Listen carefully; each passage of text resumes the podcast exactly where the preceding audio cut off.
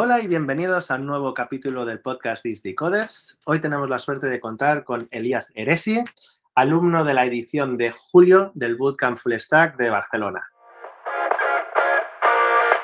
Bienvenidos al podcast de Is Decoders, un espacio donde aparte de hablar sobre programación y desarrollo web, también hablaremos sobre todo lo relacionado con tecnología, buenas prácticas, desarrollo de carrera y todo lo necesario para mejorar día a día como developers.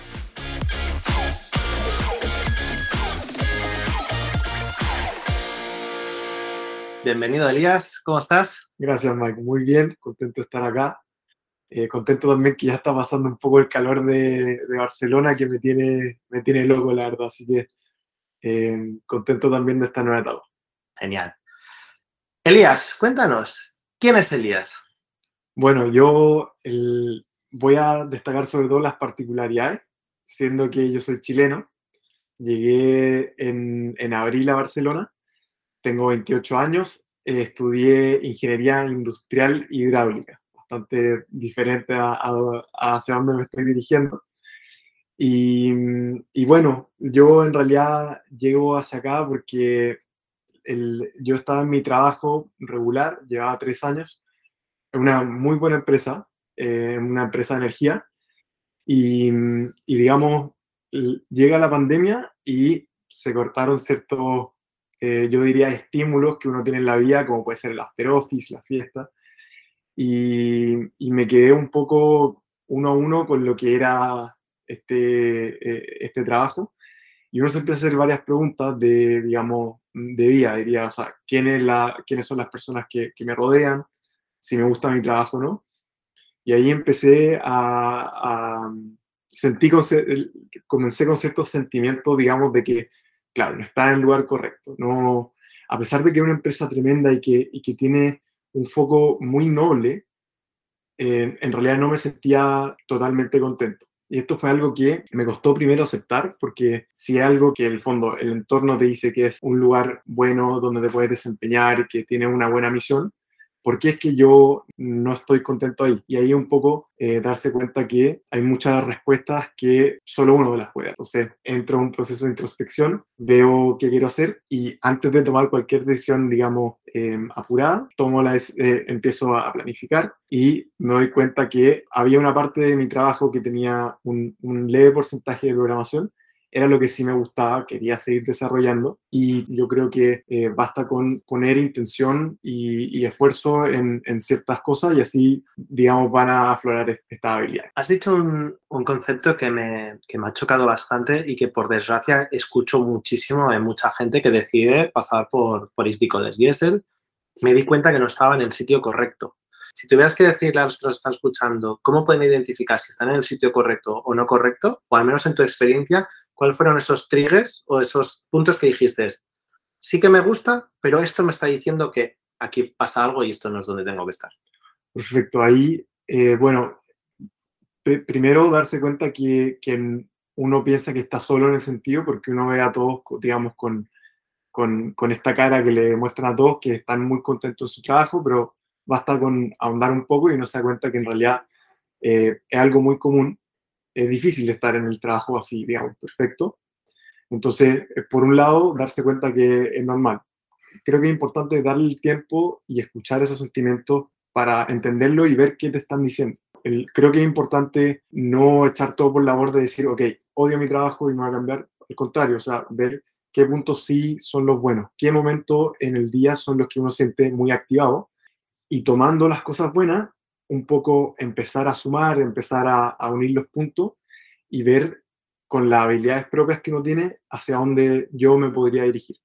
Entonces me di cuenta que me encantaba, digamos, conversar con personas, lograr resolver problemas para que esa persona pudiera crecer en alguna dirección. La, programación era algo que, quería seguir haciendo y que lo disfrutaba y que me activaba durante el día. Entonces, antes también de, de tomar una decisión, creo que es importante hacer algún tipo de planificación y ver qué rol o qué próximo paso de estudio podría así aumentar eso, esos momentos que sí te hacen feliz. Entiendo que eres una persona que tiene bastante aversión al riesgo drástico y mi pregunta aquí es, ¿cuánto tiempo te tomó todo ese proceso de autodescubrimiento y de preparar el terreno hasta aquí ya doy el salto? Sí, es una buena pregunta. Tuvo dos partes. Una de ellas es la primera realización, que, que, es decir, ok, esto no, no, está del todo bien. Y la siguiente fue la planificación. Entonces, te diría que lo que más me costó fue la primera parte, porque uno quizás es por orgullo, quizás son quizás mecanismos de defensa, pero creo que admitir que, que, algo tan importante como mi trabajo o incluso algo un poco más eh, profundo que puede ser, bueno, la, la, carrera que elegí, que al igual que que en España, en Chile también es algo que define mucho las posibilidades, eso sí me costó. Eh, admitirlo lo antes posible es muy útil sobre todo, porque mientras antes lo admitas, más tiempo te dar para poder planificar con, con tiempo y sobre todo no seguir yendo por lo que yo veo como esta calle sin salida. Si uno no está del todo interesado en tu trabajo, uno puede seguir escalando y va a llegar a un punto que la gente que sí está interesada claramente va a poder trabajar mejor y más que tú. En tu caso, Elías, claro, ese, después de todo ese proceso de cambio, llega el cambio en sí mismo. Y en tu caso, el cambio es muy drástico porque implica dejar Chile, venir de Barcelona, eh, hacer un bootcamp de programación que tiene primero un precurso, que son pues, unos dos meses, más luego estos tres meses intensivos que, estás aquí en Barcelona, ¿no? ¿Da miedo el saber que tienes que dar salto, saltar de continente Sí, sí, siendo totalmente transparente, algo que asusta. Pero creo que si uno tiene las facilidades de la holgura de, poder darse, yo lo veo como un lujo y un privilegio de, seguir esta ambición y pasión que te lleva hacia algo más. Y creo que es la responsabilidad de uno hacerlo. Me, me, hubiera, me hubiera penado muchísimo llegar a los 90 años, mirar hacia atrás y vi que no me atreví a hacer las cosas que en el fondo yo profundamente sí sabía que estaba sintiendo, la única manera es hacerlo y, ver qué pasa. Lo que aquí decimos tirarse a la piscina, ¿no? Sí, en Chile decimos lo mismo. lo mismo, genial. Llegas a Barcelona, día uno, ¿cómo son esos tres meses por delante? Bueno, en realidad fue, yo siento que mi estadía en Barcelona ha sido caótica de principio a fin. Cuando parte el bootcamp, yo ya solo eh, dos días y medio en Barcelona la verdad, cuando compré el, pasaje, debo admitir que, que escatimé un poco en, en, gasto y pagué uno que sí tuvo bastante escala eh, y además me la largaron. Entonces fue un viaje que de puerta a puerta fueron 36 horas, imagínate. Eh, entre que me largaron una escala en, en, Bogotá y en Madrid. Entonces llego a Barcelona con la misma ropa con que esta de, de, mi casa eh, a mi Airbnb a las 10 de la noche y toco la puerta, no abre nadie, no tengo internet. Y bueno, y pregunto a la vecina como, bueno, ¿será que tu vecino Francesco, se llama Francesco, eh, no está? Y dice, bueno, es segunda vez que pasa eso, ya ha venido gente del Airbnb y ahí no hay nadie. Entonces ahí me doy cuenta que estaba un viernes en la noche, estafado en Barcelona con mi maleta, en que me había traído mi vida de Chile, que por lo demás, justo cuando llegué al aeropuerto de Chile, me dicen que estoy 10 kilos pasado. Esto yo lo veo como un momento de, digamos, dejar atrás esta vida. Y yo figuraba como, en, como Papá Noel en el aeropuerto regalando cosas, regalando zapatos, zapatos de oficina, bolsos, regalé de todo. Justo estaba leyendo un libro que hablaba del viaje del héroe. Y, ah. y habla, el viaje del héroe tiene muchos puntos muy clave. Uno de ellos es, digamos, dejar la zona de confort, el otro es el llamado de, de la aventura y el más importante son los dos obstáculos. Y veo, ok, este es mi, mi primer, la maleta fue el primero, este es mi segundo. Ya está, ya has cumplido. Entonces, no tenía dónde quedarme. Por suerte recuerdo, había un amigo mío que está en Barcelona, lo llamo, por favor, déjame pasar la noche. Y paso la noche, pero me doy cuenta que, ok, me despierto el sábado, empiezo el bootcamp el lunes, no tengo dónde quedarme. Lo único que encontré, porque no había nada disponible, imagínate, en esa época en Barcelona, un travel hostel, estas piezas de 20 personas, entonces vuelvo al momento en que yo llego al bootcamp a presentarme, cuento esta misma historia, y la gente de esta persona estaba un poco enfermo, entonces estaba con una, con una chaqueta y prácticamente dicen este es un chileno que yo home, homeless, un homeless de Chile que vino a programar. Imagínate lo, lo, fuera de la zona de confort que me encontraba. Por suerte ahí, me, moviéndome como loco, eh, se enciende algo así como de la adrenalina de de no tener techo encima, que es la típica pirámide de necesidades psicológicas, o sea, se está lo más básico es lo básico.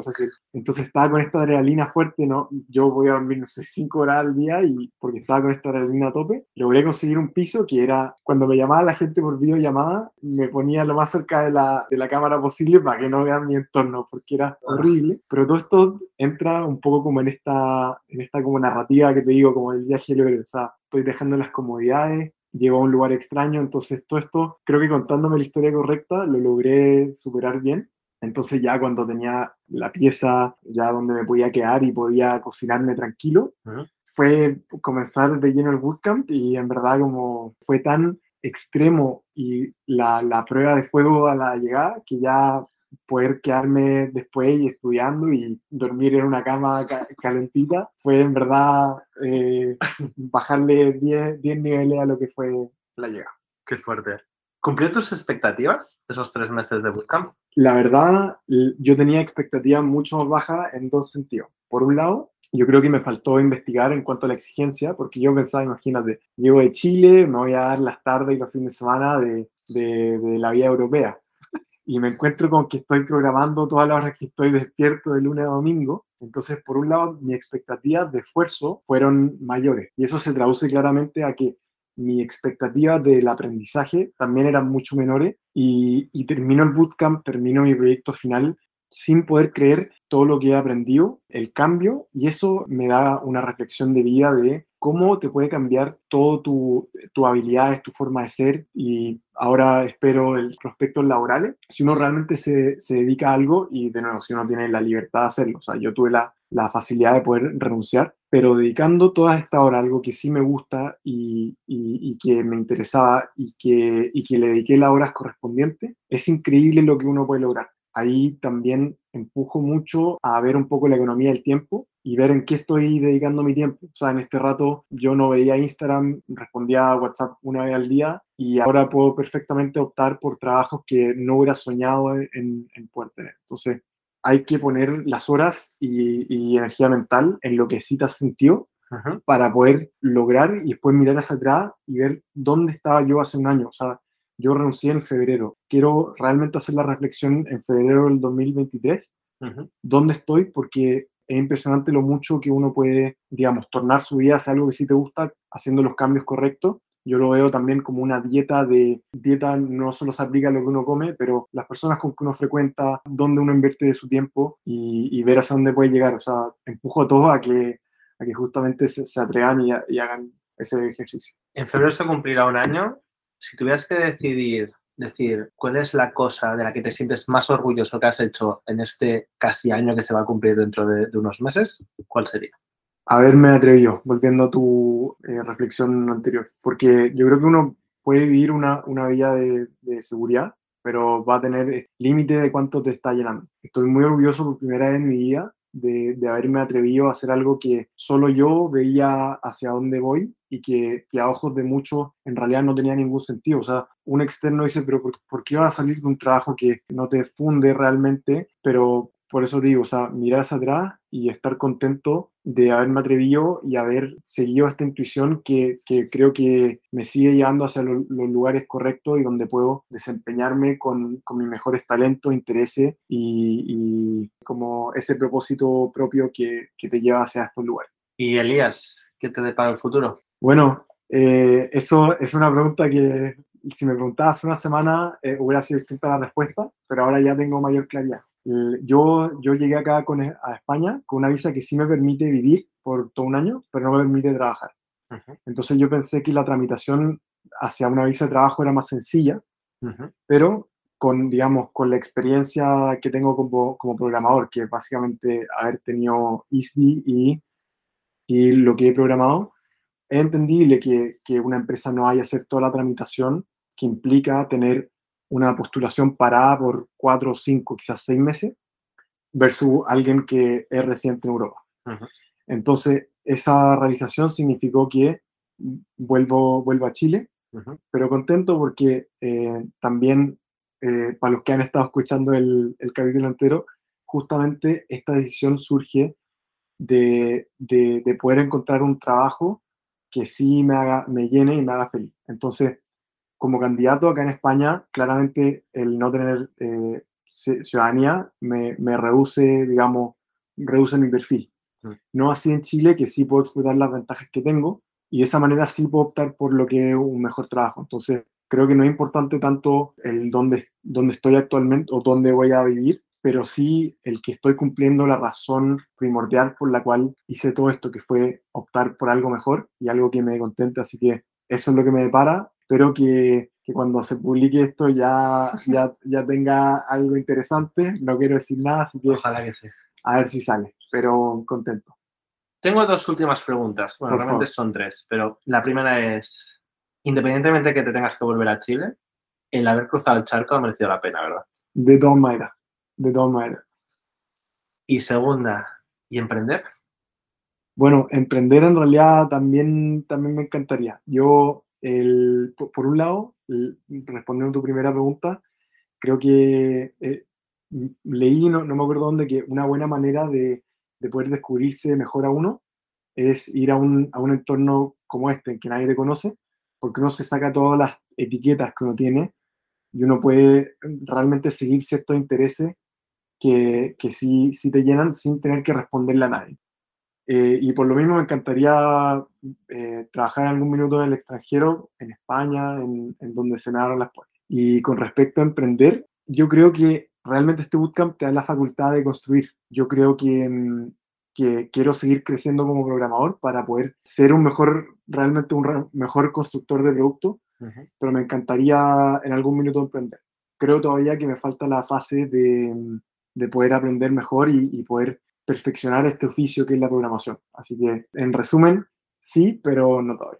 Bueno, lo dejaremos ahí. Para cuando tengas ganas volveremos a hablar. Sí, señor. Elías, última pregunta. Inevitablemente te tengo que preguntar, ¿eres feliz? Te, te digo un rotundo sí. Soy muy feliz y esa respuesta creo que tiene, tiene una profundidad porque antes mi felicidad era justamente un poco esperar el fin de semana, esa alegría, lo que, lo que se le llama la emoción es positiva, o sea, reírse con amigos, pero creo que la felicidad es un poco más de bienestar. Mi bienestar ahora está mucho más alineado con, digamos, con propósito, con, con lo que le llaman engagement. Todo eso es algo que logré complementar y mejorar en mi vida y ahora más que feliz, o sea, tengo un sentido de bienestar altísimo, sobre todo ya por un propósito hacia donde voy. Así que eh, feliz, rotundísimo, sí. Qué bueno. Elías, mil gracias por dedicarnos este tiempo y sobre todo también muchas gracias a todos los que nos estáis escuchando. Nos vemos próximamente en el próximo episodio. Elías, gracias. Nos vemos pronto. Gracias, Mike.